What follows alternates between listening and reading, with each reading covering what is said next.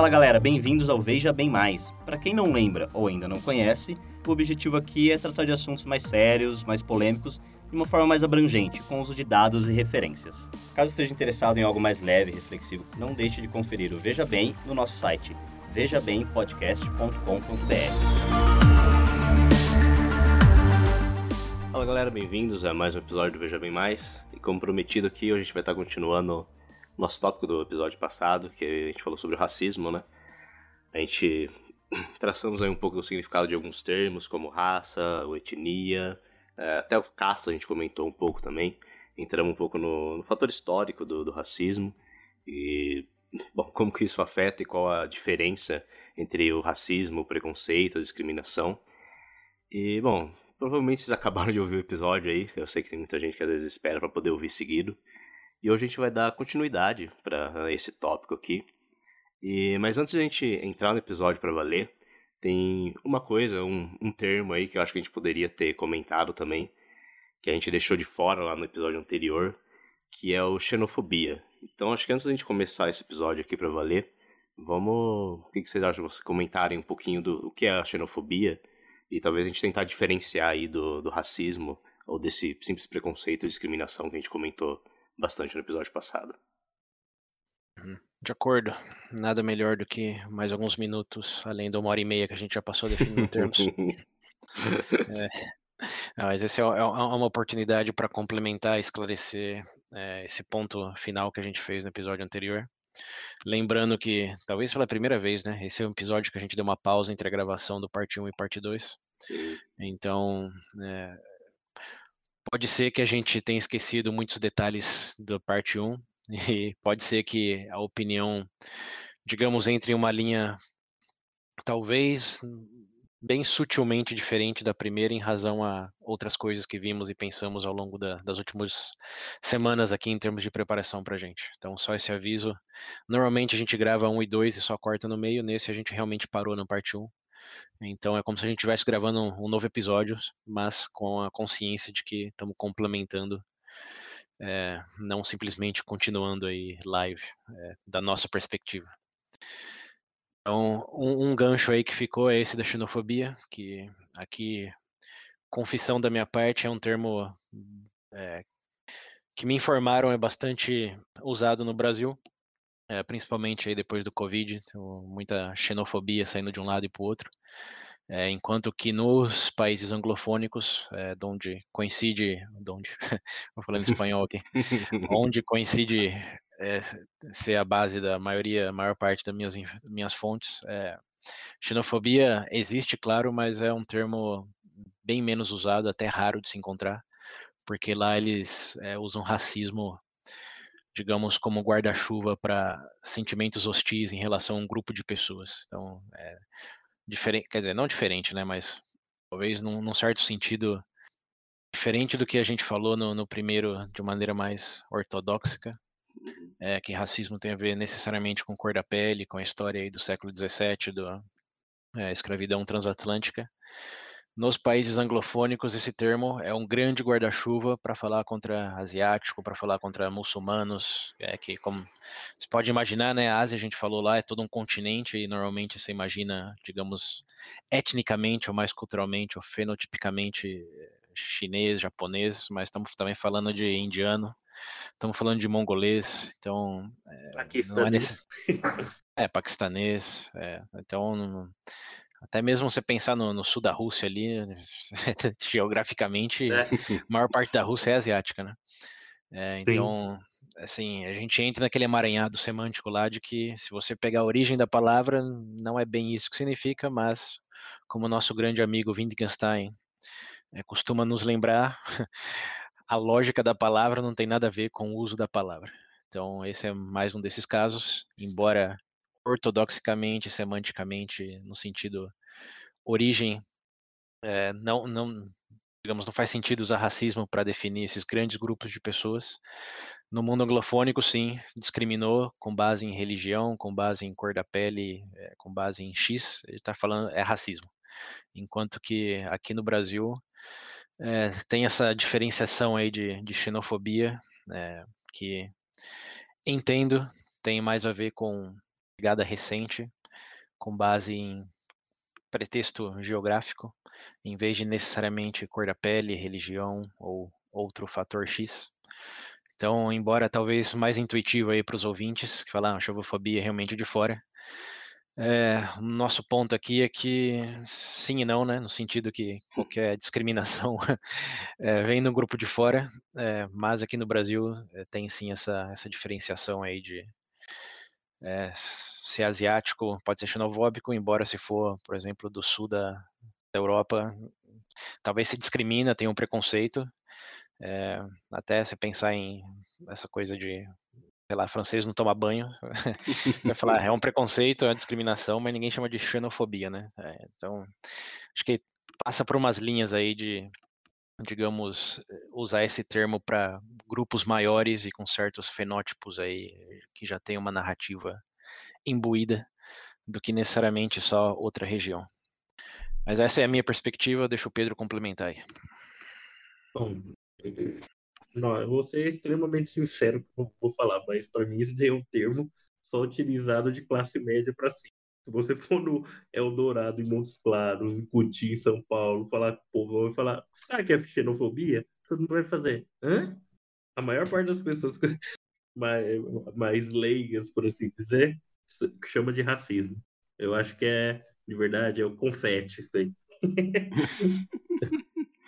Você acha que é a mesma coisa, então?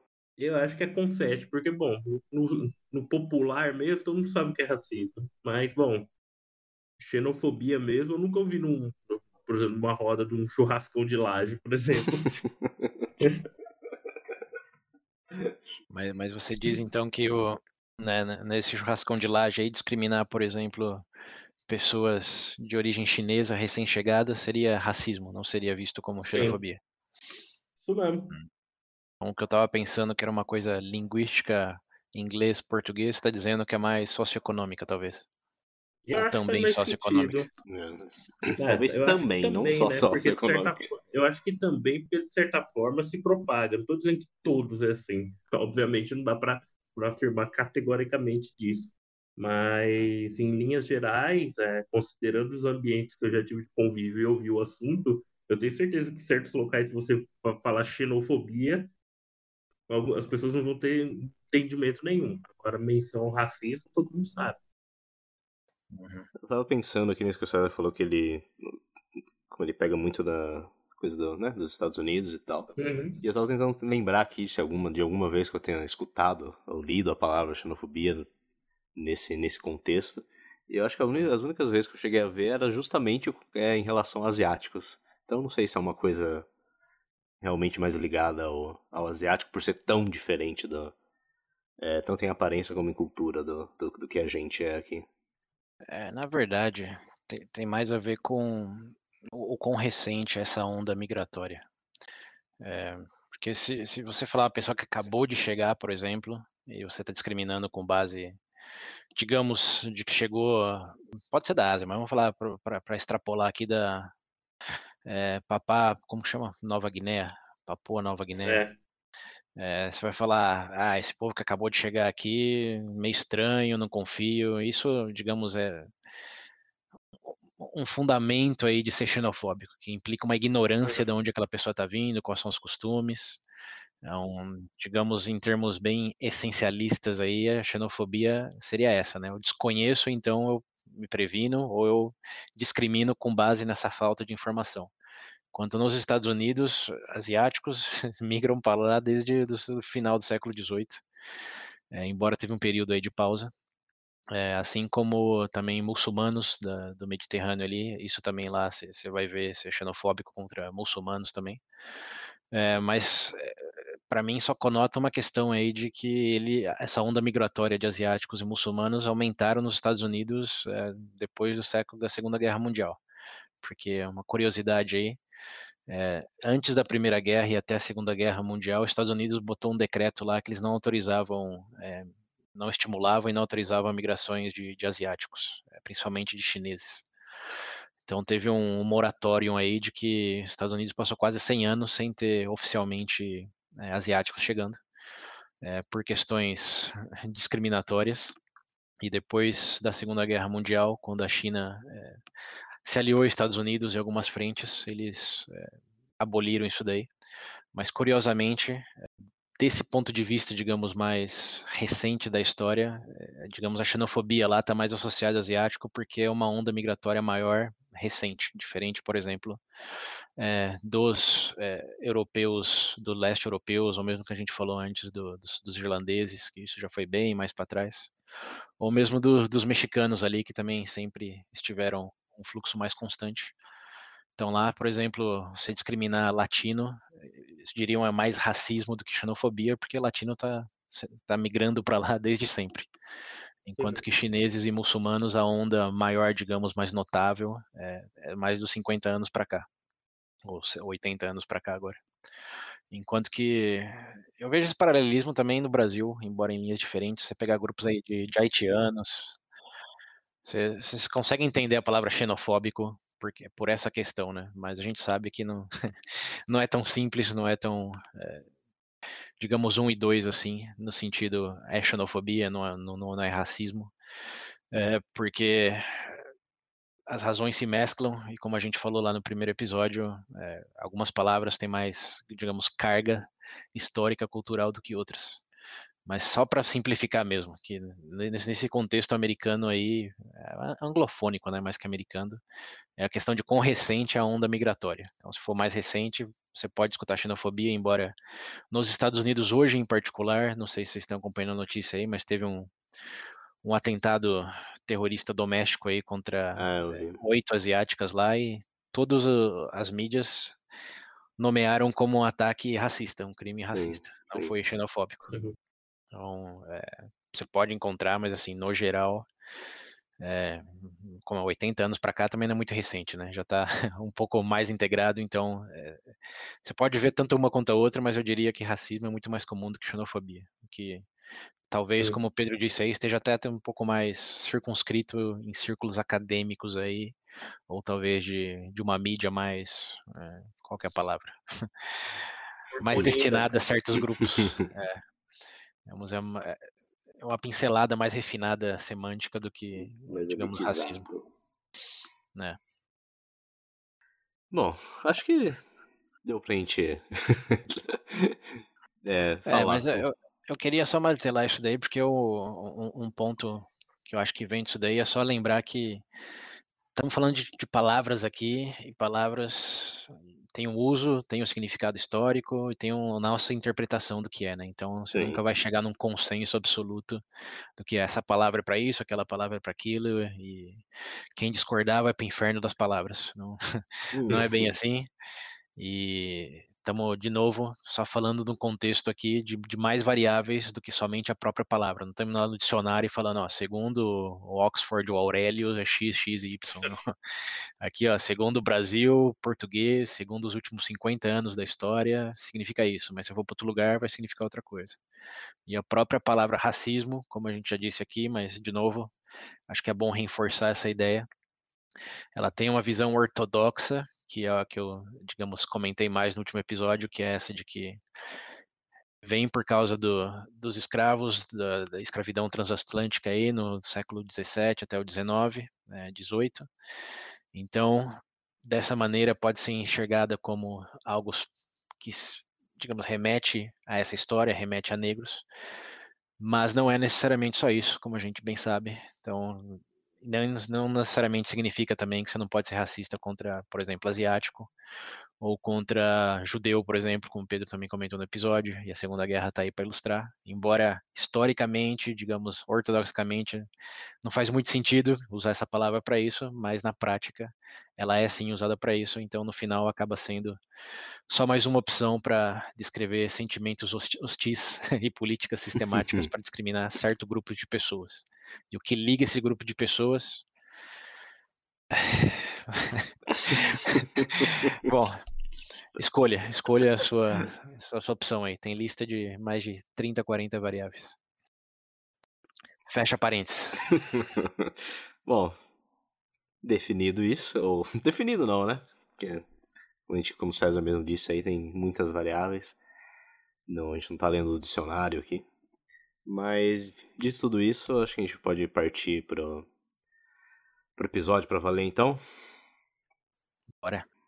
Bom, pessoal, então, vamos lá, vamos pro episódio para valer agora. E, como eu disse no, no episódio anterior, lá no finalzinho, né, eu falei para vocês quais iam ser as próximas perguntas. Então, hoje, começando aqui, vamos falar primeiramente o porquê as pessoas são racistas. Dado tudo que a gente conversou no episódio anterior, por que isso acontece? Quer começar, Pedro? Pergunta leve, porque você só voz aí. Nossa, é claro. Bom, eu acho que o primeiro fator comum, primeiro que o ser humano é falho, né? Vou começar por aí. Então, para fazer besteira, é a coisa mais fácil do mundo.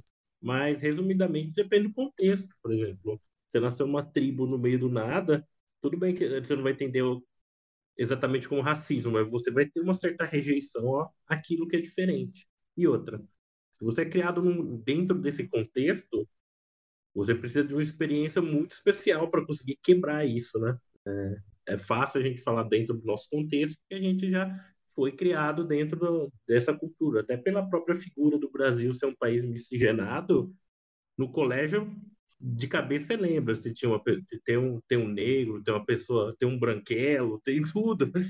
Então, eu acho que, considerando o, a minha experiência pessoal, eu entendo que para a pessoa ser racista hoje, cabe o contexto que ela nasceu. É, principalmente precisa ser uma situação muito específica. Né? É, eu acho que é, eu não consigo ver, por exemplo, é, obviamente ainda existem movimentos identitários em relação a etnia, esse tipo de coisa, só que hoje essa narrativa é muito mais fraca, né? Por conta da de, de tanto que já foi disseminado aí de informação quanto ao, quanto ao perigo desse tipo de coisa. Então, se perguntar por que são, bom, depende do contexto da pessoa, é difícil você dizer. Eu já vi casos, por exemplo, quando eu estava pesquisando esse episódio, você tem, bom, de cunho que levou por conta de questão política, né? A gente tem aí o exemplo do nazismo, até recentemente você pegar alguns países, por exemplo, não só do Ocidente, mas no próprio Oriente Médio ou na própria Ásia, alguns tipos de restrições com, com, com outros grupos e etnias. No Japão, por exemplo, com mesquita mesmo. Existe uma política bem restrita lá quanto à abertura de mesquita, que é um negócio muito difícil de fazer no Japão.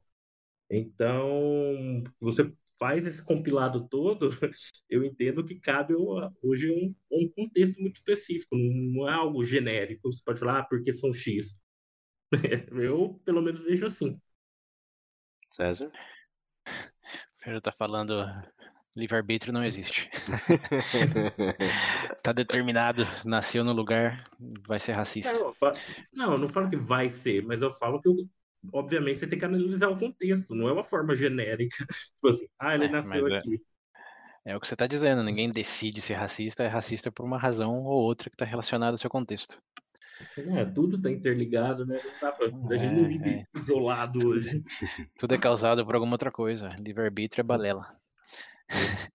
eu, vou, eu, vou, eu, vou, começar diferenciando aqui o, o, os dois significados de racismo. Um super guarda-chuva, que eu vejo mais como discriminação, porque que você discrimina qualquer outra pessoa que você vê diferente, ou grupo que você vê diferente do seu. Que acho que é um pouco do que o Pedro quer nas linhas aí, da, na analogia com as tribos e o racismo mais ortodoxicamente falando, que é contra negros. Eu vou tentar responder mais a essa segunda pergunta do que a primeira, porque a primeira do por que discriminamos, é, isso sim, acho que o Pedro, digamos, tem a melhor resposta possível, que é sempre discriminamos desde o dos primórdios da, da humanidade, sim. e o porquê discriminamos o grupo A em vez do grupo B tem a ver com, com esse contexto aí de quem está discriminando quem, em que momento histórico, etc. Agora, do racismo, digamos, contra negros, esse eu acho que é, é um pouco mais respondível de uma maneira mais estreita. E isso, é, bom, não vem só do, dos infinitos estudos que hoje tem nessa, nessa questão, mas também de infinitas histórias que escutamos aí ao longo do, dos filmes, é, das histórias, da literatura, das músicas. E tem um livro em particular que eu vi para esse episódio aqui, que o autor, ele é um cantor de jazz nos Estados Unidos, e ele começou a entrevistar membros do Ku Klux Klan. É, porque ele tinha uma pergunta desde criancinha. Ele cresceu como filho de embaixadores da, da ONU e viajou pelo mundo. Nasceu nos Estados Unidos, mas cresceu na África, no, no, continente africano, cresceu em países da Ásia, na Europa. Então, ele viajou o mundo e eventualmente voltou para os Estados Unidos quando tinha 17, 18 anos. E nos Estados Unidos ele aprendeu sobre todo a discriminação, digamos, bem mais explícita que eles tinham, do racismo propriamente dito, contra pessoas da cor da pele dele. E aprendeu sobre essas leis do Jim Crow, que segregaram o país, como o apartheid na, na África do Sul, e aprendeu sobre esse grupo chamado Ku Klux Klan. E se planteou uma pergunta, ele se fez uma pergunta, que é como pessoas que não me conhecem podem me odiar. Então ele cresceu no contexto e chegou nesse contexto onde as pessoas odiavam ele somente por causa da cor da pele. Ele fez essa pergunta: como você pode me odiar se você não me conhece? Com base nisso, ele começou, também por coincidência, né? Um, um membro do Ku Klux Klan foi no show dele e chamou ele depois do show para parabenizar, dizer que ele nunca tinha escutado alguém do tipo dele ênfase no tipo, é, com tanta habilidade é, em, em, cantar, em performar jazz, o que, digamos, assustou um pouco ele, né? Porque jazz, para quem é. sabe um pouco mais histórico. então ele, ele perguntou, mas por que você diz isso? Ele diz, não, porque ele falou, Dave Lewis, tem, tem, tem um, uma pessoa, é, digamos, branca nos Estados Unidos que também ficou famosa pelo jazz, e isso é o que ele tinha como referência, e ele falou, você toca igual a essa pessoa, que eu não lembro o nome agora, mas é uma pessoa branca que tocava jazz, e ele deu risada e falou, você sabe que essa pessoa aprendeu de negros, né? e ele respondeu como, não, na verdade eu não sei muito, eu sei que eu, eu gosto desse cara, e eu sei que vou, vejo que você é uma pessoa diferente, e eu não falo, não lido muito com pessoas do seu tipo, mas né, eu, eu gostei dessa noite. E aí ele meio sem saber o que fazer começou a, perguntar mais, né? Mas como assim? Você não tem muita exposição? Conversa vai, conversa vem, já era, já era noite, né? então num bar de jazz, já tinham tomado algumas. E ele acabou revelando que ele era parte do, do Ku Klux Klan. É, e pelo, pela conversa ter sido relativamente amigável, ele disse, ele, ele expôs para ele que ele tinha essa curiosidade, que ele viveu no, no, mundo inteiro e que ele tinha uma genuína curiosidade de, de conhecer mais a perspectiva dos membros do Ku Klux Klan. E aqui acho que é bom fazer um parênteses, porque acho que todo mundo, digamos, sabe o que é o Ku Klux Klan, mas não sei o quanto realmente, em termos históricos, essa informação é disseminada no Brasil. Então, parênteses aqui, o que é o Ku Klux Klan? Ku Klux Klan é o, a organização essencialmente ortodoxamente racista nos Estados Unidos, que nasceu no fim do século XVIII, quero dizer, assim que depois da guerra da, é, da guerra civil americana, que para quem não lembra foi que separou os estados sulistas dos nortenhos que queriam abolir a escravidão e os sulenhos não queriam. Então teve a guerra civil, o norte acabou ganhando, a escravidão foi abolida. E logo depois do, do fim dessa guerra, é, alguns grupos no sul, é, se não me lembro, se, se, eu não me engano, foi até o estado de Oklahoma, é, começaram com alguns jovens a, a querer assustar os, os negros recém-libertos. Ah, sempre os jovens.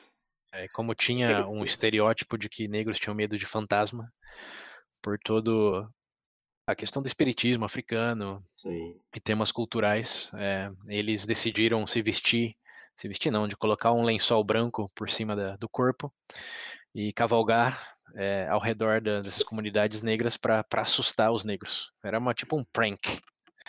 Como que é uhum. prank em português? Pegadinha? Pegadinha. Pegadinha. Era, foi, foi, foi quase num, num sentimento né? de, de pegadinha, é, assustar é, os negros se vestindo como fantasmas. Longe então, essa pegadinha, isso, hein? Por isso dos lençóis brancos. E é, essa pegadinha foi ganhando, digamos, um escopo um pouco mais violento, no sentido que as pessoas começaram a gostar do, do fato de, de se sentir dominante novamente do que eh, essas comunidades negras sentiam e de amedrontar eles, de lembrar quem, quem, que, quem que mandava ali no pedaço, digamos. E isso foi aumentando o clubinho, que começou, se não me engano, com 14, 15 jovens, como eu disse, lá em Oklahoma. Em alguns anos, tinha, em algum momento nos Estados Unidos, foi 1900 e... 1860, 1920, por aí, é, chegou a ter 6 milhões de membros, o Ku Klux Klan, a nível nacional. Isso quando o país tinha 30 milhões de, de habitantes. Então, tinha, digamos, um sexto do país era membro do Ku Klux Klan. É, então, a pegadinha virou um movimento organizado é, que se dividia a nível de estado, nível de, quer dizer, nível de cidade, nível de condado, que é, o, digamos, região metropolitana, Sim. uma analogia pobre, é, a nível de estado e a nível nacional. Então, é, para quem já ouviu termos, por exemplo, Grand Dragon do Ku Klux Klan, é, uhum. É, esse Grand aí quer dizer que é, o, é a nível de estado. Então, aquela, digamos, vertente do Ku Klux Klan, aquele chapter, não sei bem como traduzir, aquela, aquela célula do Ku Klux Klan a nível estadual vai ser presidida por um Grand Dragon, é, enquanto que a nível nacional é, tem o Imperial Grand Wizard, nossa ou, senhora, Não sei. Se traduzir fica, se traduzir fica meio. fica até bobo, né? Que é o, é. Que é o mago, o imperador grande é. mago. É. é, inglês, em inglês é bobo também, mas como tá na história lá faz tanto tempo. imperador. Vai ser personagem é. RPG. É, é, bem isso, é, é, bem isso mesmo. É, eles, como eu disse, saiu um grupo de jovens, né? Eles queriam se dar grandes nomes de facilmente identificáveis. Então acabou virando isso daí, Grand Wizard, Grand Dragon, os guarda-costas são chamados de Grand Hawks, que é Grande Águia. Uma coisa bem, bem fantasiosa, para dizer o mínimo. É, é. Então esse grupo, é, acho que a primeira grande informação aqui, o primeiro elemento, veja bem, nesse subsegmento é que, como vocês podem imaginar, uma coisa que começa com 15 pessoas e vai para 6 milhões, não, não permanece a mesma coisa. Yeah. É, então, quando a gente fala de Ku Klux Klan, a ideia é essa, de pessoas brancas atormentando, é, causando violência aos, aos negros. Não estamos falando necessariamente de um grupo só. Ao longo dos anos aí, à medida que foi expandindo, o Ku Klux Klan se dividiu em várias vertentes. É, então tem o Ku Klux Klan de Oklahoma, tem o Ku Klux Klan da Flórida, tem o Ku Klux Klan Tennessee, que se deram seus diferentes nomes. Como Grand Knights of the Tennessee Ku Klux Klan, ou Grand Knights of Florida Ku Klux Klan, ou Guardians of Whiteness da Grand California, enfim, se dividiram em subsegmentos. É, e muitos brigavam entre eles porque alguns defendiam o uso da violência. A atitude bem comum desse, desse grupo aí era queimar cruz na, na casa, no quintal do, do, das pessoas negras, para falar aqui você está vivendo entre os brancos, é melhor você sair daqui ou vamos o próximo pegar fogo não vai ser essa cruz, vai ser a sua casa. Então, muitos defendiam é, muitos defendiam essa política, enquanto outros era mais tipo, vamos só estabelecer que aqui é a dominância nossa e que somos é, os superiores, que se divide em dois grandes braços, na verdade. Todas essas subdivisões aí, eles se dividem em duas outras grandes linhas, que é a supremacia branco, né, supremacia branca e o segregacionismo branco. Então, para quem já viu algo em inglês aí, White Supremacy e White uh, Segregationalist, que é basicamente um grupo, um braço se dividiu no nós somos superiores e vamos é, evidenciar isso através do da violência, de não permitir que nenhuma pessoa é, da raça negra more entre a gente ou tenha qualquer poder entre a gente. E o outro é o segregacionista, que como o próprio nome diz, eles não se consideram necessariamente superiores em termos raciais, mas eles preferem uma comunidade que cada um está na sua bolha, só a gente. Ou seja, ele fala, não, não vou te matar, não vou te perseguir, mas eu não quero que você se misture com a nossa comunidade. É, fica cada um na sua bolha, ou como diriam no Brasil, cada um no seu quadrado. quadrado. É, e, e tá tudo certo. Então, quando você fala de Ku Klux Klan hoje, você está falando de dezenas de, de milhares de organizações ao longo dos Estados Unidos que se divide entre essas linhas aí, de supremacistas e outros segregacionistas. E tem muita briga entre eles, muito desacordo, mas não, não é nada assim consolidado que a gente pensa KKK é uma coisa só, mas, mas não. É, são várias e várias, digamos, com esse grande objetivo aí de defender a hegemonia é, branca, mas não necessariamente da mesma maneira ou com, com os mesmos fins. Maravilha. Sim, então fecha esses parênteses aí. Esse daí é o Ku Klux Klan nos Estados Unidos. Beleza. Então, esse protagonista do livro, que chama Daryl Davis, conheceu um Grand, uh, um Grand Wizard, ou né, quer dizer, um Grand Dragon. Conheceu, então, um governador da, da célula lá do, os do nomes. estado. Isso. Esse show E, ser muito louco, né? Não é? é, é, é, pelo que ele descreve no livro, é um show normal. Mas coincidiu dessa pessoa estar lá nesse momento. E apesar das probabilidades, eles foram criando uma amizade. Ele deu o telefone dele para esse Daryl Davis, o Grand Dragon, e ele falou: Não, é, você parece ser um cara diferente, então sim, eu vou, eu vou te ajudar nessa sua pesquisa aí. E eles começaram a conversar. E esse Daryl Davis foi, foi aprendendo sobre não só a história do- da organização, como também o que, que levava as pessoas a se juntarem. Porque essa é a pergunta, né? O que, que te leva, por exemplo, a, a querer ter uma, uma carteirinha do Ku Klux Klan? Hum. É, e com esse exercício, ele foi, digamos, pincelando um pouco dessa resposta aí do porquê que, como, como você pode mediar sem nem me conhecer. Então aí vamos chegar no, no, num pouco do, do núcleo dessa resposta aí, por que que as pessoas são racistas. No sentido racial, negro, essa bolha aí. Mas antes de chegar lá, vou botar mais um parênteses aqui, que é,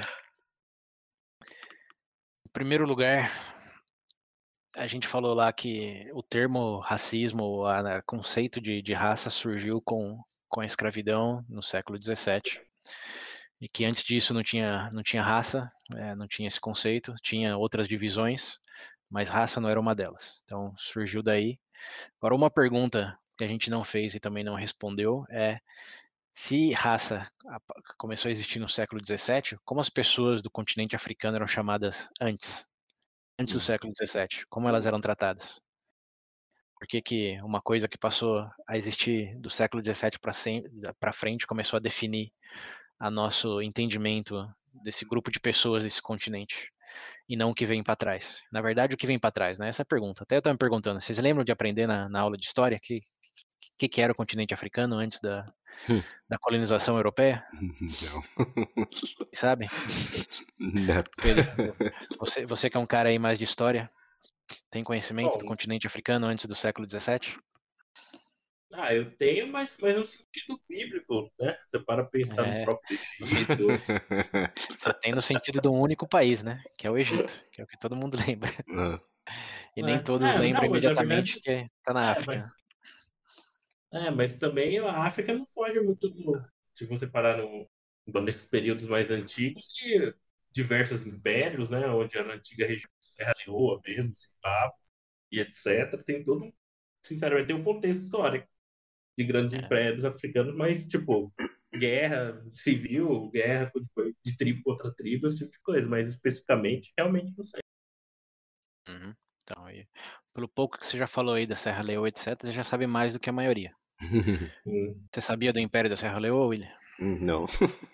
Não, né? Não, eu também não sabia, não. Eu passei a descobrir quando veio essa pergunta de como que era antes.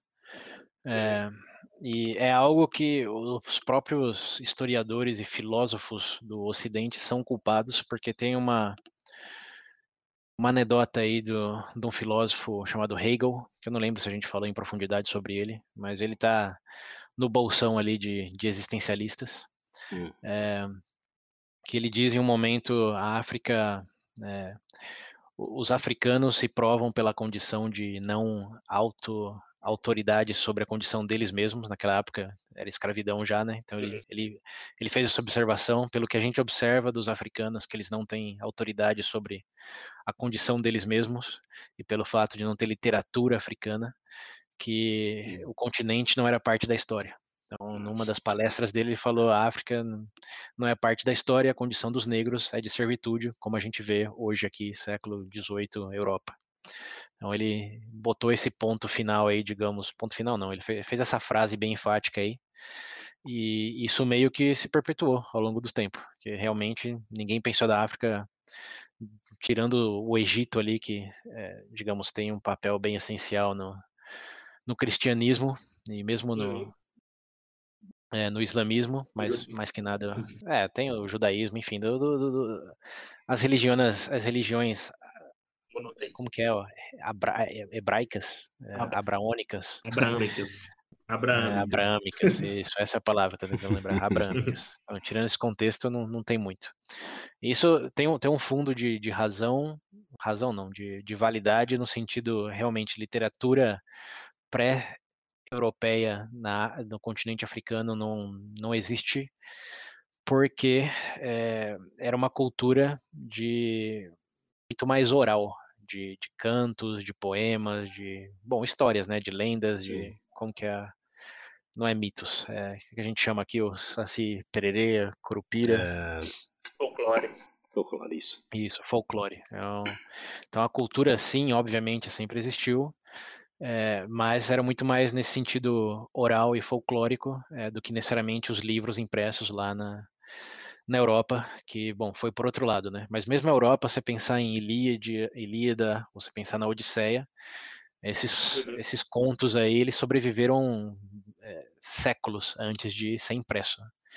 Então, uhum. é uma coisa meio irônica, assim, porque os historiadores e filósofos aí do, da Europa falaram, ah, não tem cultura porque não tem nada escrito, mas ao mesmo tempo o advento da escrita na Europa era uma coisa de dois séculos passados, né? E a gente está falando de 15 séculos até, não, na verdade 16 séculos até a invenção lá da impressora de Gutenberg. Então, é uma coisa interessante se pensar, né, de como eles consideraram mais de dois mil anos de história sem eh, impressão, digamos, sem escrita na Europa, e o continente africano não, se não tem nenhuma literatura, é, é ahistórico, basicamente, foi o que ele disse. Mas, bom, eh, independente de, desse comentário aí, é que sim, tinha uma cultura africana em toda parte do continente, do sul ao norte. É, o norte, com a figura do Egito, sempre foi um pouco diferenciado, mas existiam sim vários impérios é, no continente africano e várias cidades-estados também, que lembrava até a própria organização é, grega, grega. Da, das cidades-estados, que tinha Atenas, sim. tinha Esparta, e na África tinham a região de Zanzibar, o grande Zanzibar que é chamado, que uhum. quem não sabe hoje é a capital da, da, da Tanzânia, Tanzânia, que eram cidades-estados. A grande região de Zanzibar tinha várias cidades-estados é, que se davam muito bem entre elas, tinha bastante desenvolvimento, tinha uma é, rede, rede não, como chama, route? É, Rota. É, é, tinha uma rota de, de comércio extremamente rica uhum. e frutífera e viviam, óbvio que seus conflitos ali territoriais e tribais, mas viviam relativamente em paz, mas era, era um, uma região bem desenvolvida, assim como as mais para o norte, que é a África Ocidental, que sim, teve grandes impérios, é, como o Império da Serra Leoa, que o Pedro estava comentando, mas também o Império de, de Gana, que foi um dos maiores impérios aí do século XV e XVI, que abrangia desde a costa ali ocidental, é, que é o Oceano Atlântico, até partes do Egito, que tinha uma rota de, de comércio que ligava é, o Mediterrâneo com a Europa. É, então, assim como a Rota da Seda, que vocês estavam lembrando aí, existia uma rota do, do deserto do Saara que interligava a Europa com o Mediterrâneo com a Ásia.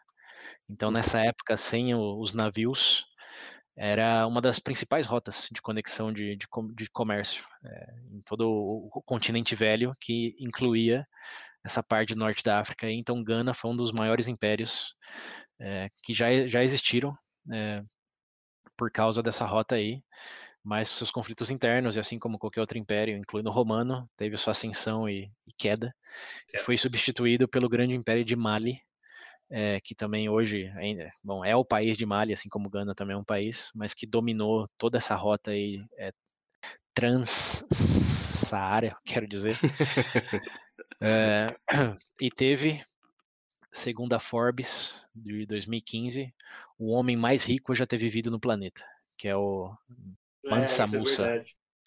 É, é. Mansa Musa foi imperador do, imperador do Império de Mali. E ele tinha tanto ouro em certo momento, é tanto ouro, que ele teve que peregrinar com mais de, acho que 100 mil camelos, 10 mil camelos, uma coisa assim, todos carregados de, de, de ouro maciço até o Cairo. É, para mostrar a riqueza que ele tinha. em todas as cidades que ele passou, ele deixou tanto ouro que causou uma inflação que durou entre 10 e 15 anos. É, de tanto ouro. Que, só lembrando, né, inflação é quando você tem mais dinheiro do que, do que produto. Ele deixou tanto ouro nas cidades que o ouro basicamente passou a valer menos porque tinha muito.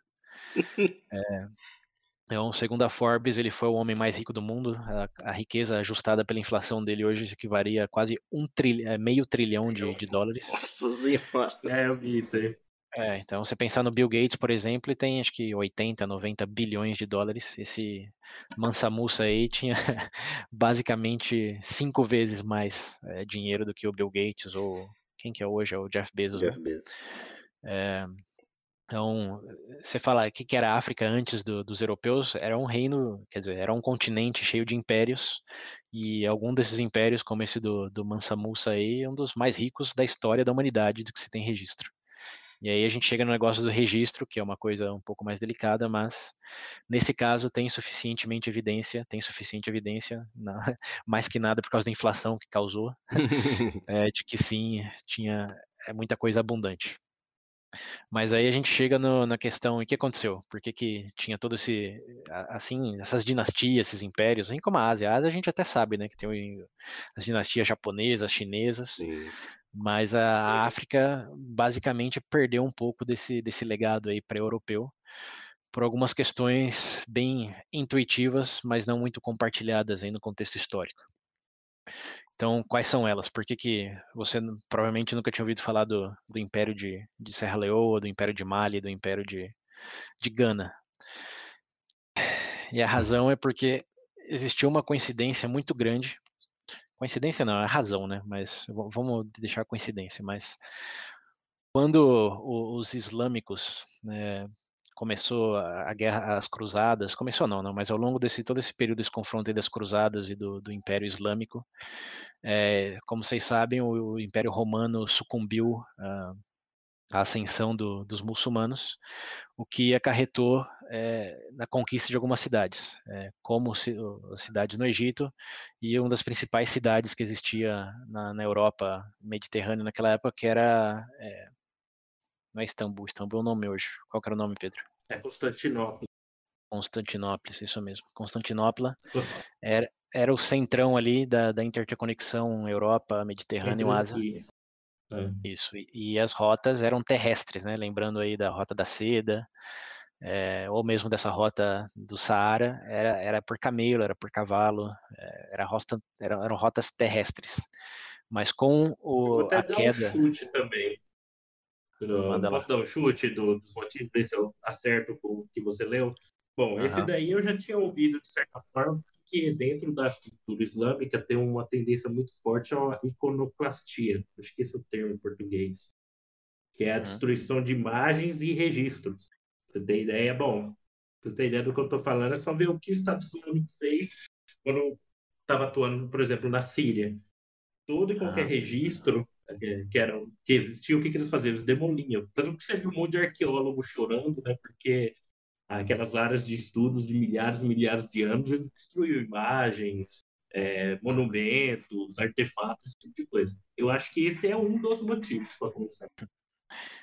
Olha, você não está incorreto. Mas você não, você não está correto pelas razões que você pensa que está. Mas é, vamos, vamos chegar lá.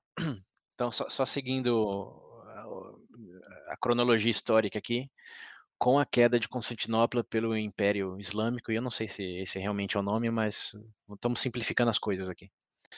É, uma das coisas que eles fizeram foi, foi bloquear a passagem ou tarifar absurdamente essa rota que os europeus tinham com a Ásia. Então, uma vez que esse caminho deixou de existir, é, os europeus, em particular a Espanha e Portugal, começaram a se aventurar pelos mares, porque já que não dava ir pela terra, é, e nesse momento já tinha suficiente, eh, digamos, infraestrutura e conhecimentos náuticos para realmente é, circunnavegar coisas que antes ninguém tinha se aventurado antes. Então, uma vez que essa rota por Constantinopla foi foi fechada. A Espanha, por exemplo, contratou o Christopher Columbus para circunnavegar a África para chegar na Ásia, sem passar por Constantinopla. E vocês devem lembrar, esse Christopher Columbus aí tem também achou outra coisa no caminho, né? não foi só o caminho da, da Europa para a Ásia. Então, nesse, digamos, momento pivotal aí, histórico, que a rota é, terrestre deixou de ser usada, os europeus, de novo, espanhóis e portugueses principalmente, começaram a navegar, acharam a rota para a Ásia, circunnavegando a África, e eles começaram a expandir, porque uma coisa que é verdade até hoje é que é muito mais barato se transportar qualquer coisa por barco do que por terra, ou mesmo do que por ar. Né? É isso mesmo. É, porque o, é, o Pedro aí sabe mais do que qualquer outra pessoa, né, Pedro? Tá o César já tá pronto para atuar Comex. O principal é isso mesmo. Quer pagar, quer pagar mais barato, manda pelo mar. Uhum. Exatamente. Os europeus descobriram isso lá no, no século XVI. E aí te, temos um momento antes e depois, que é, ok, fecharam a rota, os europeus começaram a navegar, e o que aconteceu com essa rota transsaariana aí, que era, digamos, a, a veia de riqueza desses impérios do, é, do, do continente africano ocidental, do oeste africano, secou, simplesmente secou. É, e uma vez que você seca a sua fonte de riqueza, o que, que acontece imediatamente? Você quer dar um chute nesse sentido? Quebra pau. É, exato. Era, é todo mundo muito rico, muita estrutura, de repente não tem dinheiro, não tem estrutura, então ah, essas grandes impérios aí, essas estruturas africanas eh, começaram a sucumbir em é, impérios menores, impérios menores não, em outras dinastias, em, em conflitos tribais que lá. É, essa é outra coisa. Mesmo. É, é, mas essa também é outra coisa, né? Que a gente pensa em África como uma coisa unificada, mas a África naquele momento era tão unificada quanto a Europa. Que naquele momento perguntava para o inglês ou para o francês se eles se viam como europeus. Pergunta para eles por, por que, que eles brigavam tanto entre eles. Ela falou, ah, vocês são Até europeus, hoje, pô, por que, né? que vocês estão guerreando tanto aí? É, o Brexit tá aí para pontuar isso, né? Eu digo até na África até hoje, você tem tribos que não pode se encarar. É, não é, é algo aí, é unificado. Isso, até porque a unificação da África é uma, foi uma decisão europeia, né? Não foi dos africanos. É. Como talvez Exato. a gente eh, comente em, em alguns minutos. Mas a uhum. questão uhum. é, quando a gente pensa em África, nesse momento, a gente não está falando do que a gente entende hoje como esse continente unificado, porque nem mesmo a Europa era, né? Você estava falando só de estados-nações, e no caso do continente africano, não era nem estado, era basicamente dinastias, impérios, é, que era muito fomentado por tribo. tribo né? Então, você pegava os Zulus, pegava o, o Swahili, é, eu não lembro o nome das tribos, mas era toda uma questão hereditária ali de realmente localismo, né? Não tinha continentalismo, não tinha estatismo. Então, é, assim, eles brigavam entre eles, mas não era bem entre eles, era realmente uma facção com a outra num território que eles habitavam, simples, simples assim. Uhum. Então, quando eles caíram nesse momento de declínio por causa do, é, digamos, porque a, rota Saara ficou obsoleta, é, começou a ter muita violência, começou a ter muita pobreza, e aí, aí começa o ponto do racismo. toda essa tangente aqui é para chegar no porquê as pessoas são, são racistas. Que a grande coincidência aí é que os europeus, por causa dessas aventuras pelos mares, chegaram, como vocês sabem, nas Américas, no plural, Américas, e começaram a ver uma grande necessidade de mão de obra. Porque outra coisa que aí eu não, não lembro também, porque muitos anos já de, de escola, mas hum. os europeus tentaram escravizar os, os indígenas, a hum. população local das Américas, né? Isso Sim. acho que não Sim. é surpresa para ninguém. Mas eles sofreram extrema resistência, porque um foi eles que foram eles que chegaram, né? Não foi ao contrário. Uhum. Então, por mais que eles tinham poderio militar, é, os indígenas não eram necessariamente os mais simpáticos com a ideia do, ok, você chegou e você vai usar o meu trabalho para levar a minha riqueza embora. Então, sim, houve uma resistência é, que eu não sei até que ponto está realisticamente refletida nos livros de história hoje, mas é, eles não, digamos, conseguiam da maneira que queriam é, extrair a riqueza que tinha aqui, escravizando os locais. Estava é, na terra deles, eles tinham conhecimento do terreno, tinham conhecimento é, das qualidades do, de, de, produção e muitas vezes eles boicotavam a propósito, né? Eles plantavam onde sabia que ainda nascer ou levavam uhum. para a região que tinha é, animais silvestres. E sem falar das doenças, né? Que é outra coisa que os europeus trouxeram e com isso só mataram mais da metade da população local, né? Então, como que você ia uhum. realmente tirar toda a riqueza de uma população que você estava matando metade só por trazer a peste bubônica, por exemplo, ou cólera, que foi uma das coisas que mais matou aqui na, é, na região. Então, os europeus, quando chegaram, primeiro tentaram sim escravizar. Bom, tentaram não, né? Conseguiram escravizar, mas não conseguiram na medida que eles queriam, por causa dessas variáveis aí, de doença e de resistência. Então, o que, que eles pensaram?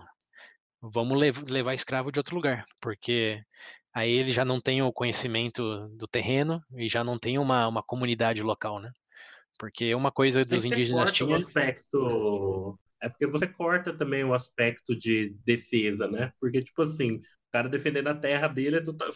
é muito mais é, é, difícil de se lidar do que um completo desconhecido lá, né? Exatamente isso. isso. E tem o ponto de você defendendo a sua terra, você, obviamente sempre existiram conflito, conflitos tribais na, na região, mas uhum. se você, por exemplo, tentasse uma resistência e falhasse, a tribo vizinha, que era seu inimigo, ia te apoiar contra os europeus. Hum. Então existia é, uma. A ameaça externa unifica, né? As, os Exato. internos.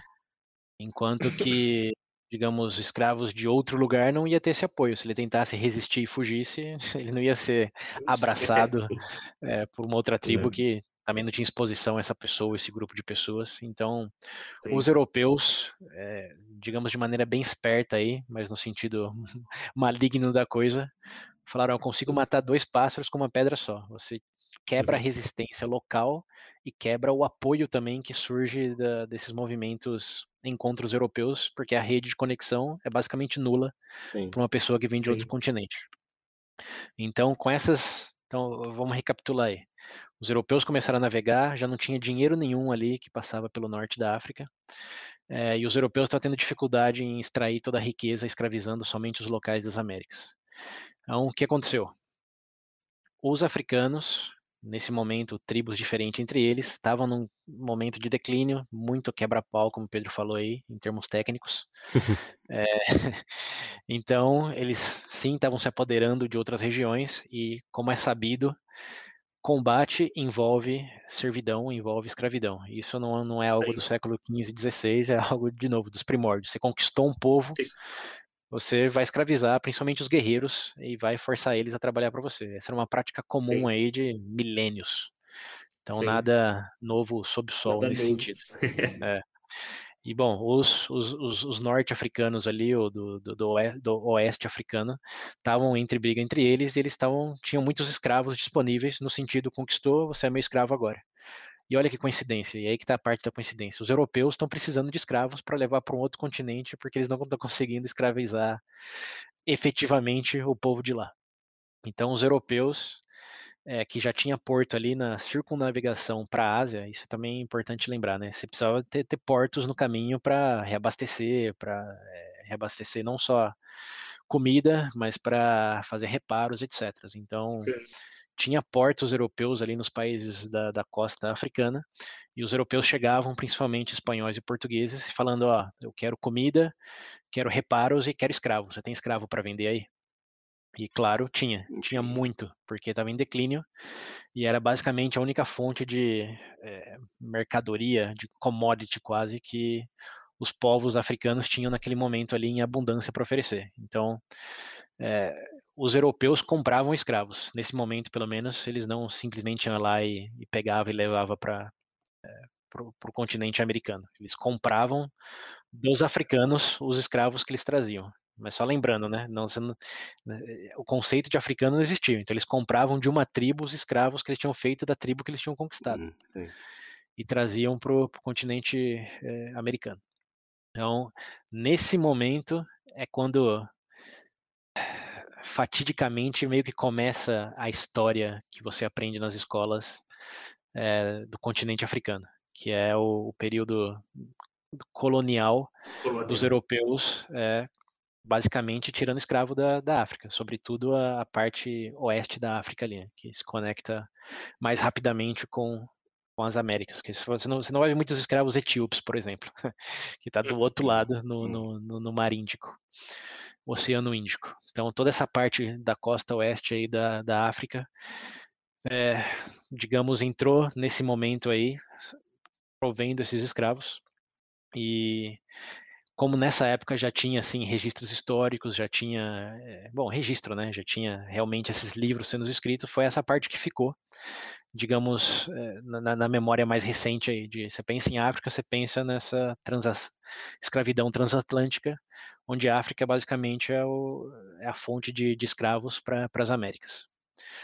Então aí chegamos nessa parte do quando aparece a palavra racismo. Até esse momento impérios, é, tinha toda a relação lá com o Mediterrâneo, com a Europa, com a Ásia. Era basicamente um outro povo, mas não tinha racismo, não tinha raça.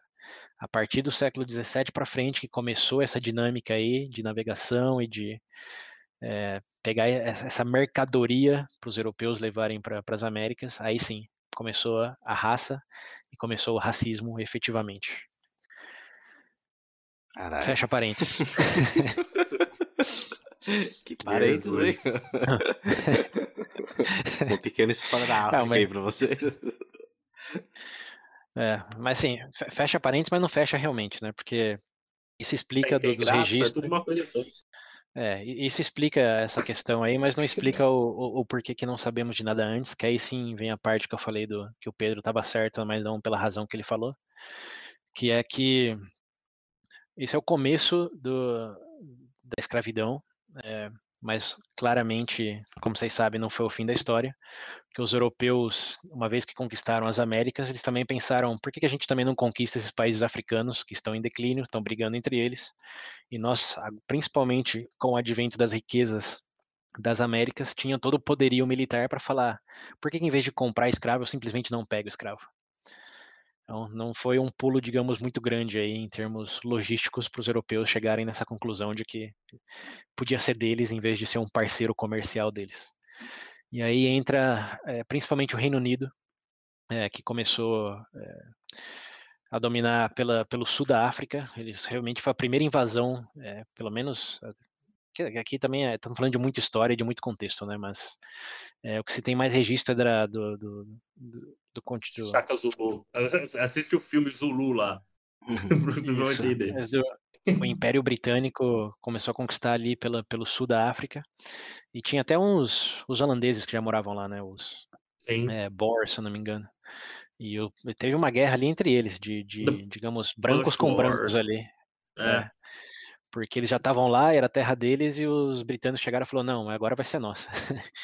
e... É igual no Brasil, né? Português, os holandeses estão brigando todo mundo. Foi na África com os, com os britânicos, foi no Brasil com os portugueses. é, é, só que os holandeses migraram originalmente por causa de perseguição religiosa, né?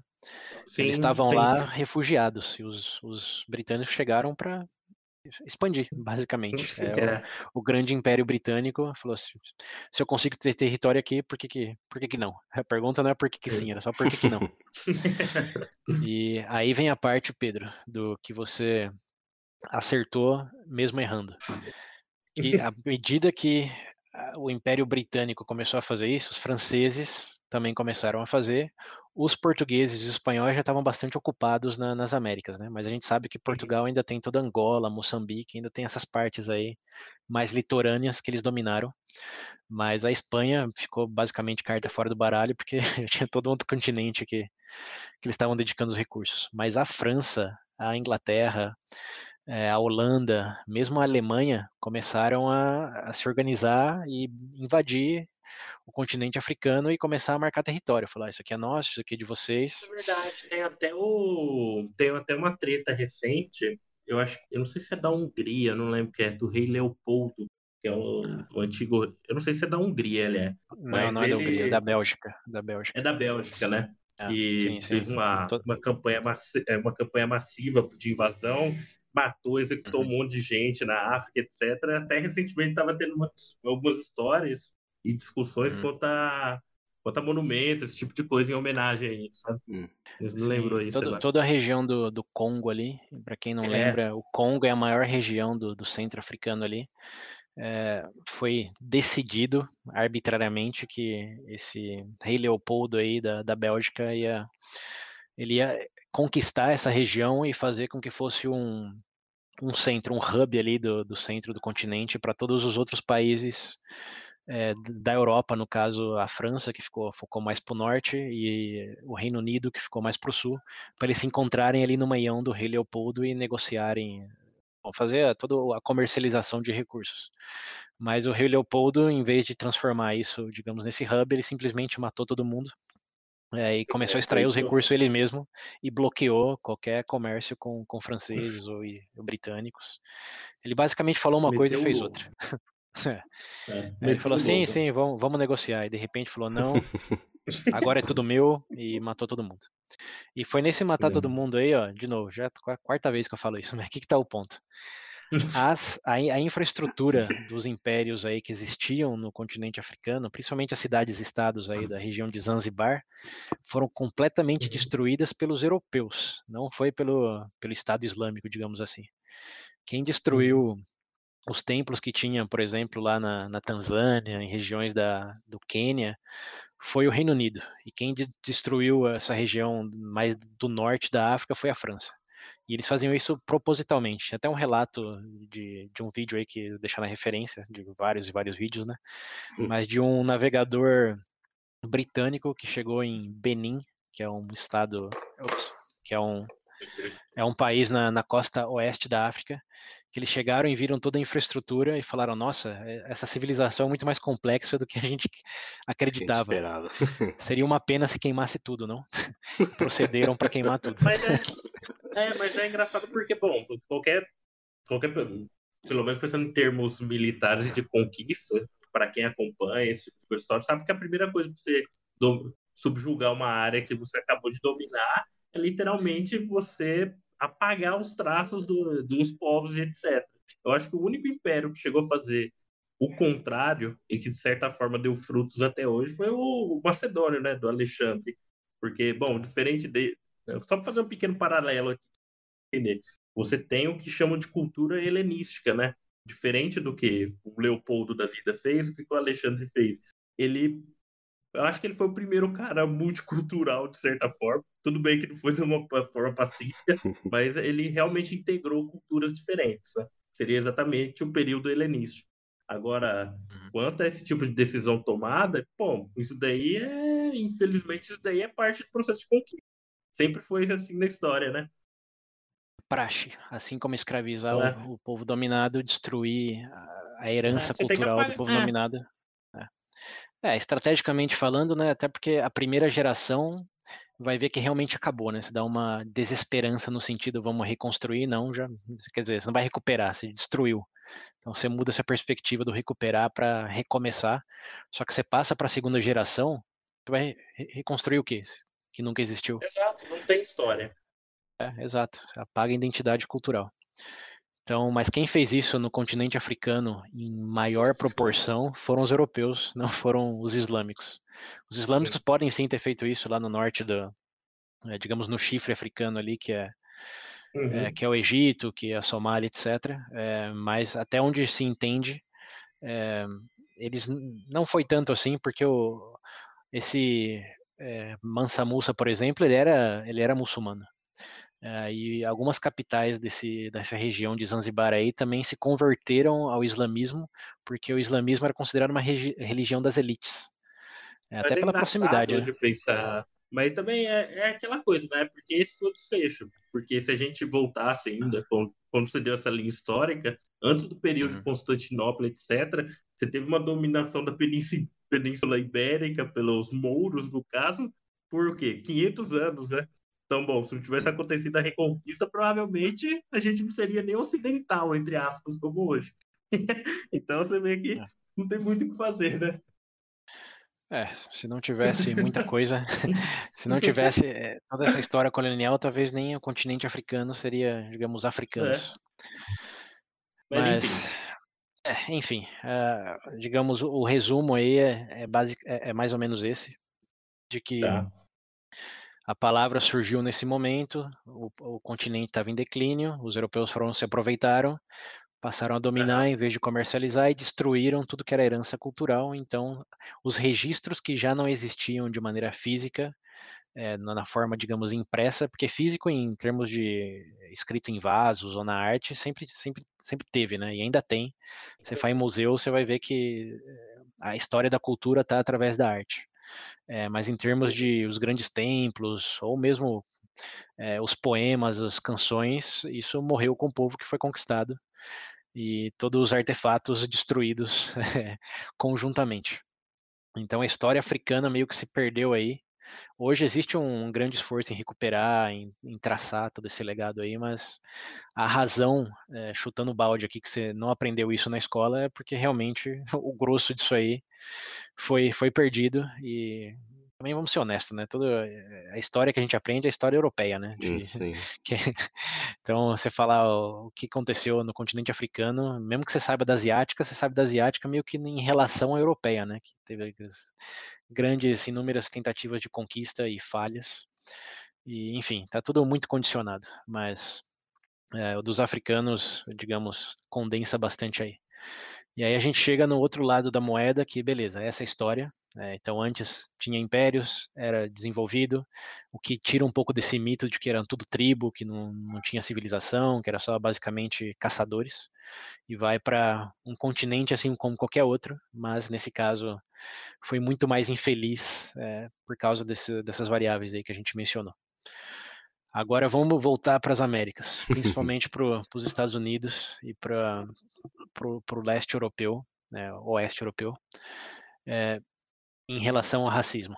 Então, eles levaram esse povo conquistado aí para as Américas, e o que aconteceu para a palavra racista, digamos, ganhar um corpo, é, foi que os filhos desses escravos já não eram necessariamente é, um povo conquistado. Já é, todo esse histórico aí de conquista já não existia.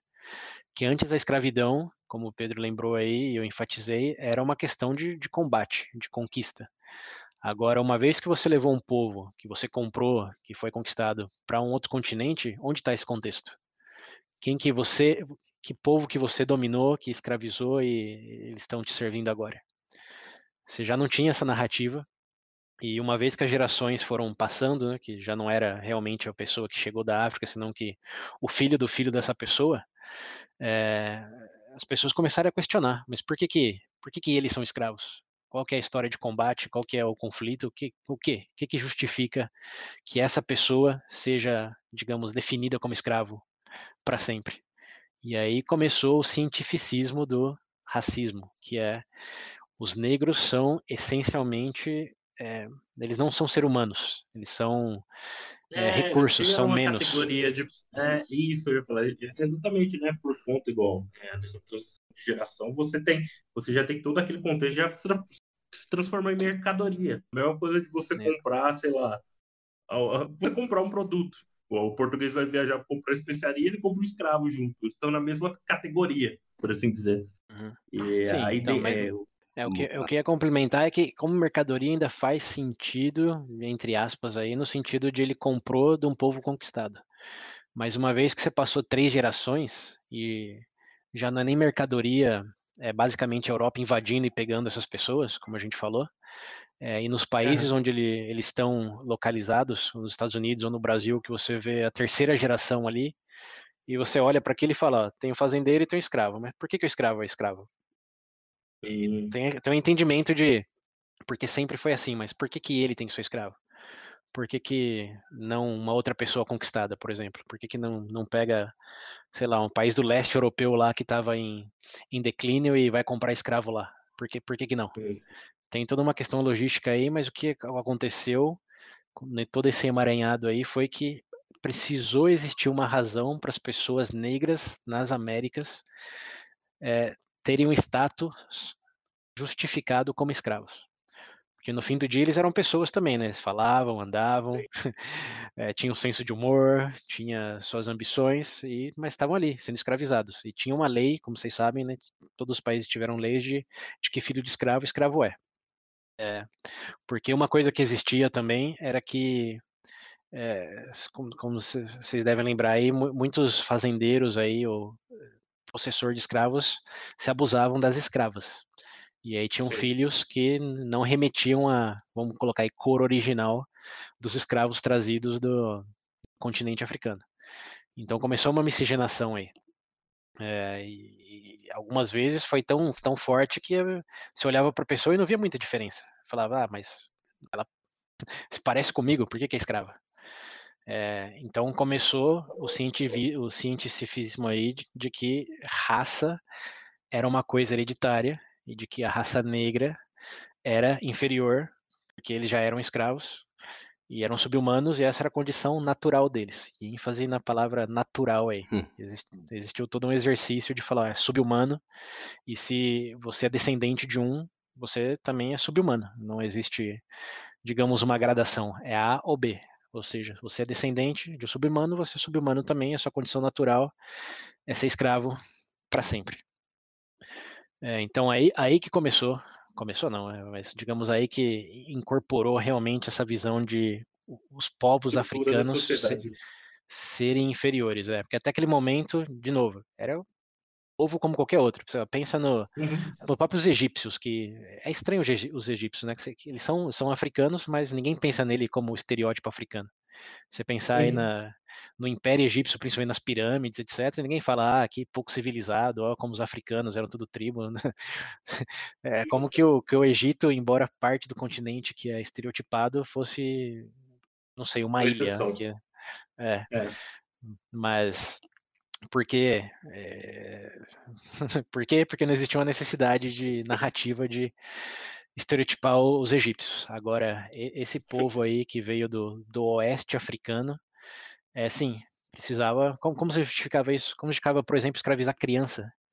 Tinha 5, 6 anos lá e matar elas de trabalhar no canavial. Como, como você justificava isso? Você conquistou a tribo dela? Não. não, não teve nada, nenhum desse contexto aí de combate. Então, justificava simplesmente olhando para todas as pessoas escravizadas e falar, elas têm uma coisa em comum, né? a cor da pele. Uhum. E a uhum. cor da pele, uhum.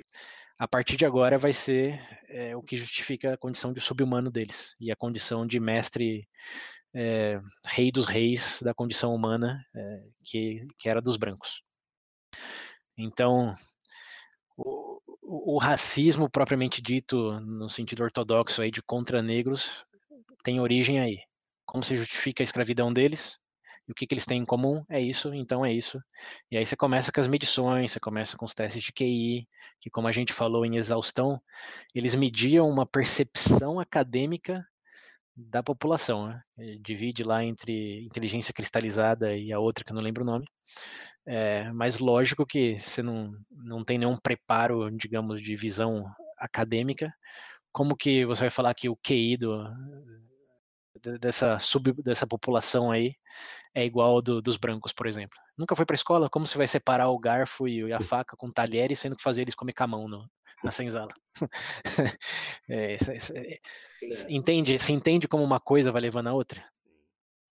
E o que, o que, o que leva a outra coisa também é, é, isso, de que se você só confirmava aquilo que você já acreditava, porque os padrões que você está usando para medir as suas alegações são coisas que focam em você, como eu sou diferente dele. Ó, eu vou medir o quanto de coisas que eu faço melhor aqui.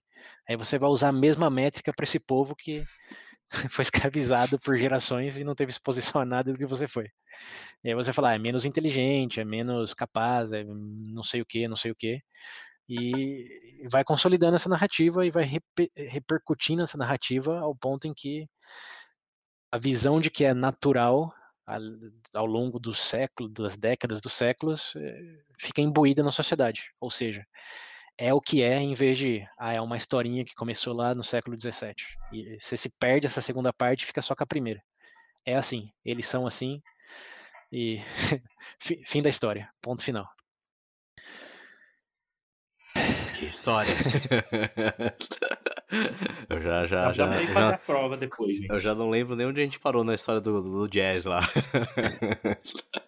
É, é justamente para onde eu quero voltar. Esse foi um parênteses, lembrando. sim, sim, eu lembro que era um parênteses. É. Parede de quase meia hora. para mais. Meia, Meia hora. Se olhar o tempo de gravação, já passou de uma hora e quinze já. já. Acho que vamos ter que ter parte 3 nesse, cap... nesse, nesse tema aqui.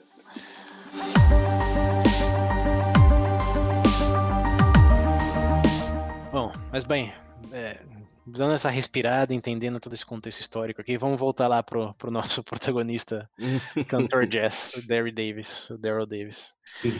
A pergunta dele era por que, que você me odeia sem me conhecer? Começou a entrevistar o pessoal do Ku Klux Klan é, e perguntar, mas por que, que você se, se uniu ao Ku Klux Klan? Por que, que é, você tem esse sentimento de que as pessoas negras têm que ser excluídas, no sentido segregacionista, ou têm que ser mandadas de volta para a África, que é o sentido da supremacia branca. É, e a resposta que ele foi escutando, entrevistando é, não só esse Grand, Grand Wizard, mas também pessoas de outros rankings, foi que era natural, que era evidente de que os negros não agregavam na sociedade, que os lugares que eles tinham presença tinha mais violência, é, de que a história americana foi construída com o povo europeu e não com, com, com, com base na liberdade do povo europeu, é, dos founding fathers e dos imigrantes que trabalhavam, enquanto que os negros recém-libertos da, da escravidão é, não tinha, digamos, essa percepção de trabalho árduo, não tinha essa percepção de, de capacidade, é, eles tinham essa percepção de que só pedia ajuda do governo e protestava, de que eram essencialmente preguiçosos e violentos, e de que o país só ia melhorar, é, de que a maneira de fazer os Estados Unidos grandioso novamente, ou America Great Again, se você quiser um paralelo, era se livrar de, dos negros que estavam poluindo ali a, a pureza dos founding fathers e dos imigrantes originais. Então, isso, lógico, eu estou resumindo, né? É um livro de mais de 300 páginas e várias entrevistas. Mas o, o que ele chegou nessa percepção de que eles cresceram escutando essas histórias e sendo expostos aí, principalmente em termos de notícia, essa repercussão de que ah, negro comete homicídio, comete crime, etc, ao ponto em de realmente acreditar de que essa é, é a condição natural dessa classificação de humanos, de que na verdade é subhumano, né? E lá nos Estados Unidos, para quem está curioso do que a gente não falou até agora da palavra nigger, hum. é, não se refere a negros. Negro lá tem a palavra negro ou, ou black para referenciar a cor. Mas a palavra nigger que eles bom, até hoje usam, embora tenha uma questão Voldemort aí de pessoas brancas não usam essa palavra, a menos que seja queira levantar a bandeira de racismo, é que ela não implica cor da pele, ela implica subhumanidade. Ou seja, você fala nigger, você está chamando alguém de, de coisa, de animal, de recurso. Você não está se referenciando a uma pessoa de outra cor, está se referenciando, digamos, uma subcategoria né, da espécie. Então, Falar nigger não é descrever, é julgar. Lembra aquela questão da casta que eu falei que a diferença da casta para uma discriminação é que a casta necessariamente implica um julgamento? Uhum. Diferente de, por exemplo, falar, ah, tem cabelo longo ou tem cabelo curto. Quem que é melhor? Não tem percepção de melhor aí. É X e Y. Agora, quando você fala em casta, você, sim está associando valor àquela divisão. E a palavra nigger aí também sim associa valor. Não tem como você falar ela de maneira não racista. E falar para alguém, né? Claro, você está falando do é. conceito, é. como a gente está uhum. falando aqui, é para entendimento. É, mas falar para alguém, direcionar alguém, tratar alguém com essa palavra é necessariamente fazer um julgamento e expressar um ponto de vista sobre o valor daquela pessoa. E é, não surpreendentemente, né, membros do Ku Klux Klan usam essa palavra para descrever as pessoas negras. Então existe uma, uma crença enraizada aí de que eles não estão falando de humanos, não estão falando de, de pessoas como eles, Estão falando de realmente um mal que tem que ser cortado pela raiz, ou pelo menos separado, é, se a questão for de segrega segregação, não de, de supremacia. Então, por que, que as pessoas são racistas? Bom, muitas e muitas variáveis, mas para a versão ortodoxa aí da palavra racismo é porque eles realmente acreditam nessa parte final aí da história de que descendente de escravo, escravo é e só virou escravo porque não tem capacidade, porque não tem as mesmas habilidades do povo branco, porque é menos. É, é uma crença é, que é como água para o peixe, como a gente falou na primeira parte. Não é que você entende que é, é uma história, não é uma narrativa, é a realidade, é a água em que você vive.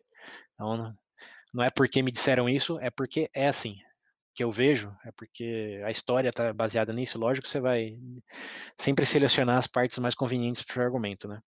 Hum. E aí essa parte da narrativa é que você encontra várias e várias vertentes, como curiosamente o Ku Klux Klan, é, a maior, digamos, afiliação está nos estados do Sul, onde o contexto histórico são de, de fazendeiros, donos de escravo que perderam, é, digamos, essa vantagem é, com a com a guerra civil. Então muitos tinham muito, muitos é, hectares de terra, muitos recursos, e depois da guerra civil, é, os, os, nortenhos tiraram esses privilégios deles, liberaram os escravos, então sobrou, é, digamos, me, menos recursos, chegou mais. Sobrou uma história de declínio para essas famílias e os descendentes dessas famílias que viam como principais culpados não só os liberais do norte, mas também os negros que é, deixou de dar, de conferir essa vantagem para eles e eles deveriam ter permanecido nisso porque não são nem humanos. E agora, em vez de ajudar a construir riqueza, estão só tirando dinheiro do governo e aumentando é, estatísticas de, de violência, por exemplo. É o que eles dizem, né? É, embora o Ku Klux Klan tenha cometido muito mais violência hum. contra os negros do que vice-versa. É, então, tem esse aspecto, digamos, geográfico dos Estados Unidos, é, mas também tem essa questão narrativa de é, bíblica, que eles também, to, todos os, o, o, povo do Ku Klux Klan, do povo não, né, mas originalmente eles eram considerados uma organização é, cristã branca, não é só branca, uma organização cristã branca, tanto é que eles discriminavam... Cristã é, entre aspas aí, hein, fi? É, mas cristã é o termo mais guarda-chuva possível, assim como, como negros ou etnias. Eles se veem como cristão. É, não no sentido se você é cristão também. só, só, explicando, eles são, eles são contra judeus, tem que lembrar essa outra coisa, né? Eu falei aqui da história da Ku Klux Klan, mas eu deixei de fora essa parte aí que não é só contra negro, não, é contra judeu também. Um membro do Ku Klux Klan é, tem dois inimigos, na verdade três. São negros, judeus e é, gays, LGBT. Mas é, se essa... etnia judeu ele é contra, como é que ele é cristão se Jesus era judeu? Cara, é que não, não, não, não, dá, não, dá, não dá pra entrar no, no, no separar do, do, do, do, joio do trigo aí. Mas o entendimento. Clã, cara. É. Mas o entendimento deles. É, já começa por aí, né? Se fizer sentido, não tem é, então... Mas o entendimento deles é que o bom cristão é aquele que hum. é, realmente acredita na Bíblia. Todos os chapters lá, células deles são tem, tem a Bíblia. Eles juram pela Bíblia. O ritual deles lá de virar o, o membro do Ku Klux Klan é com base é, em acreditar e adotar a Bíblia como seu guiador moral. É, e na Bíblia, muitas dessas entrevistas eles falam, tem um capítulo lá de Levíticos que, que fala, quer dizer, não só Levíticos, né? Tem um que a gente comentou brevemente no episódio final de, da descendência de, de Caim. Peraí, peraí, é. peraí, só uma última. Então eles usam o capítulo do Levíticos, do Antigo Testamento, dos judeus para argumentar que são contra os judeus? Então, no caso. Que ele cristão se não usa Levítico? Cristo tinha nascido ainda. Caralho. Ah, não, tá, vai com calma aí. Tem que lembrar que o nosso, o, no, o nosso jornalista aí. É, performer do jazz, ele não, não é judeu, ele é negro, então ele estava focando na parte do porquê que vocês odeiam pessoas como eu sem me conhecer. E uhum. quando ele falava o que justifica o racismo, por que, que vocês acham que negros não são pessoas como vocês, eles abriam a Bíblia e falavam, ó, descendentes de Caim tem essa marca que interpretamos como sendo a cor da pele. Então tá aqui nos primórdios da, da civilização de que negros é, são marcados como inferiores. E, e para aqueles daí... que eram. Deixa eu só concluir o, ref... o, pensamento ah, tá. bíblico aqui. Então, isso daí é para quem falar é inferior porque tem a marca de Caim. Agora, quando hum. eles iam para o segregacionista, que é aqueles de vamos separar bem as coisas aqui, aí sim eles abriam no Levíticos e mostravam uma, um versículo lá que diz que é, você precisa separar os tipos de gado, por exemplo, ou né, o lobo da ovelha, você precisa separar as espécies, é, porque mesclá-las é, é, um pecado contra a pureza que Deus impôs ali na, na separação das coisas. Então, eles usam essas duas frentes. Meu Deus, o nome disso é falta de hermenêutica. Vai estudar. Não sei de onde. É, mas... Caralho, velho. Você tá falando para um, pro, tá falando pra um redneck que tá no Ku Klux Klan estudar? para entender a hermenêutica. bom, bom, bom argumento, bom argumento. Bom, Aqui, ó, tô... a falta dela é grave. Eu tô, eu tô descrevendo o que, que eles nesse livro aí estão usando como, como base a posição que eles têm.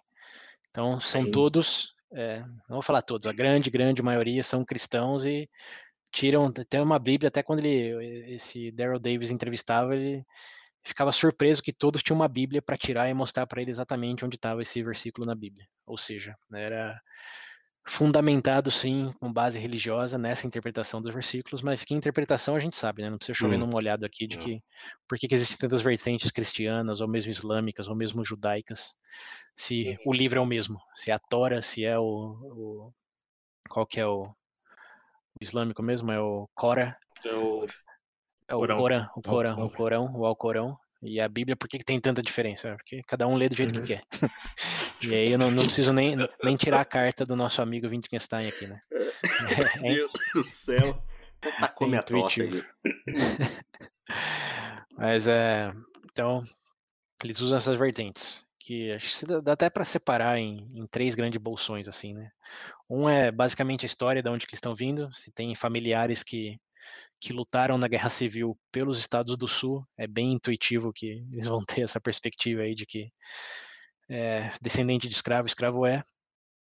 E depois essa versão que é religiosa, que também é apoiada nessa perspectiva de que tá aqui, Deus disse, tem que separar, a marca do Caim tá aqui nesse povo, se você não vê, você é cego. É, e a terceira é uma que eu acho que hoje também é bastante prevalente, que é a razão estatística que é essa de falar, olha os números, olha a violência, olha o quanto de pessoas é, dessa raça, na visão deles, usam de benefícios é, do governo, enquanto que os brancos trabalham.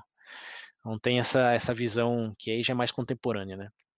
E a gente pode falar dela também, é, mas eu só quero fechar, digamos, o grande argumento aqui do, do, do porquê são, porque tem um desses três elementos envolvido, ou uma, uma conexão histórica aí, que também é sempre necessária, de, de país, de região, de família, é, que te dá essa visão de que algo foi tirado de você, que, que você tinha e tinha direito de ter.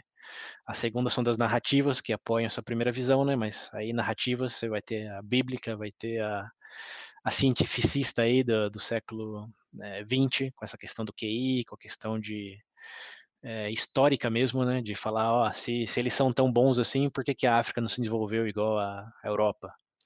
É, bom, a gente já falou da razão, né? Que é, é, é a ignorância e estreitez da, do conhecimento que tem.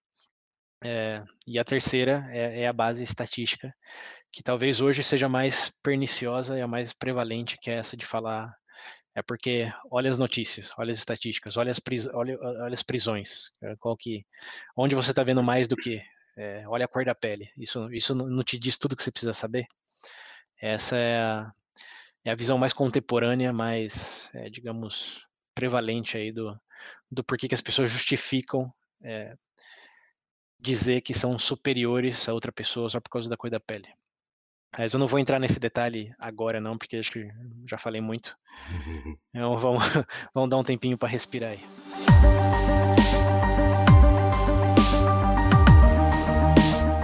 Bom, galera, eu sei que eu falo que a gente falou que ia ser duas partes, mas depois dessa nossa.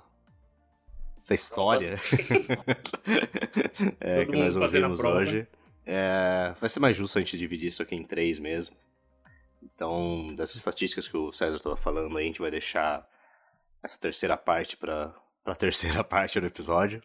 E não sei se vocês lembram, mas também a gente vai aproveitar que vai ser né, a, última, a última leva de pergunta aí. A gente vai estar falando mais sobre se tem como acabar com isso, né? Tem como acabar com, com, com racismo, é, que tipo de, de coisas funcionam para fazer isso, para mitigar isso. E esse vai ser o nosso foco no, nessa última etapa do, da nossa conversa aqui sobre racismo. Mas esse episódio a gente vai acabar por aqui. Os senhores querem falar mais alguma coisinha? Chega, já falou muito nesse. Vou fazer a prova agora.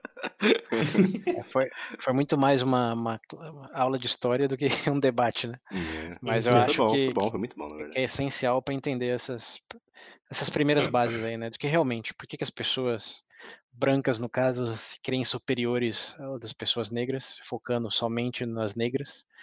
Acho que todo essa, esse histórico aí há muito mais contexto para chegar no entendimento do que simplesmente falar é, porque são bobos, são burros, são ignorantes. é, também, né? Também. também. Mas uh, digamos que essa ignorância vem de um contexto onde a ignorância foi perpetuada, né? Que foi, foi, um, foi um ato consciente, digamos, do, dos dominadores, do, das pessoas no controle, de falar essa história aqui, ó, apaga e a razão para continuar o que a gente está fazendo, que a gente sabe que está errado, é falar que é natural fazer assim. Então, como que você vai realmente pegar um, um descendente lá, pega um, o, o, o tataraneto de uma pessoa lá em Oklahoma é, e perguntar para ele, é, mas, mas por quê? quer dizer, como que você vai, digamos, falar só porque ele é um burro e ignorante? Como eu disse, também, mas olha, olha tanto, tanto de história que teve que acontecer para ele chegar nesse ponto, para realmente acreditar de que é, os negros é, são subhumanos. É, não chegou ali sozinho. Eu acho que esse não. é o ponto, né? Ele não, ele não nasceu, olhou pro teto e falou: "Ah, negro, subhumanos". Não, não foi, não foi bem assim. E a história para chegar nisso não é de uma ou duas décadas, são de, de séculos e várias e várias vertentes. Então, se tem algo que eu gostaria de lembrar nossos ouvintes é que é, é tudo um pouco mais complicado, na verdade complexo, do que imaginamos. E esse nosso entender é o que nos permite ter uma, uma visão mais profunda, é boa. uma visão talvez talvez mais próxima do que a gente chamaria de verdade do que é, focar numa narrativa só, né? Então espero que vocês tenham desfrutado aí dessa, desse passeio na história. Olha, sinceramente eu, eu não esperava, mas gostei muito. Porque, fala, realmente é uma coisa que né, não é ensinada, assim, digamos. Nem que quando você não é falando. E não é à toa que não é ensinado. E talvez o porquê disso até apareça no terceiro episódio. Bora lá. é o gancho, é o gancho. Bom, é isso aí, galera. Muito obrigado. E até, até a próxima.